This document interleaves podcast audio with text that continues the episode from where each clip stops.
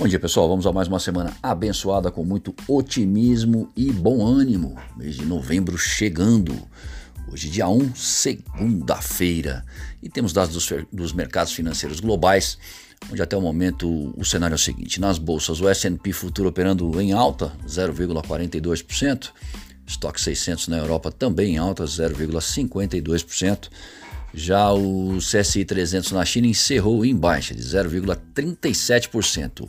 Barril de petróleo tipo Brent sendo cotado a 84 dólares, enquanto o comportamento do dólar ante as principais moedas no exterior é de leve baixa de 0,05%. Vamos às notícias. Lá na zona do euro, na Alemanha, as vendas no varejo em termos reais caíram 2,5% em setembro contra agosto.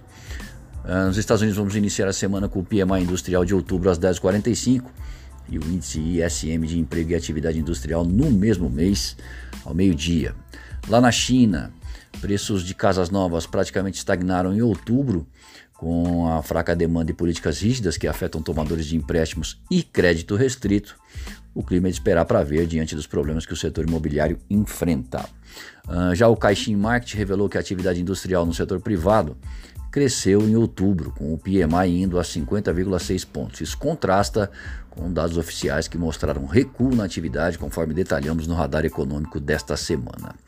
Uh, aqui no Brasil, além do Boletim Focus, temos o PMI industrial do país saindo às 10 horas da manhã e o Banco Central realizando o leilão de swap tradicional, ofertando entre 10 e meia e 10 e 40 da manhã mais 14 mil contratos que equivalem a 700 milhões de dólares.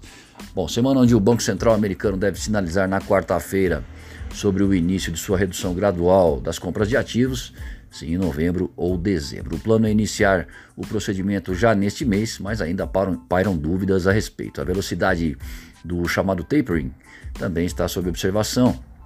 É possível, portanto, que a instituição americana espere pelo payroll que sai na sexta-feira para calibrar o ritmo que será empreendido no processo. O Jerome Powell falará após a decisão do júri no mesmo dia, que tende a ficar na faixa entre 0 a 0,25%, discorrendo sobre inflação e mercado de trabalho, todos os temas esperados pelos mercados. Atualmente, os investidores entendem que o Fed aumentará o juro em duas oportunidades em 2022 e o banco tem o desafio de garantir que a inflação seja contida, a despeito de tolerá-la acima da meta por um período e dar à economia tempo para restaurar os empregos perdidos em meio à crise.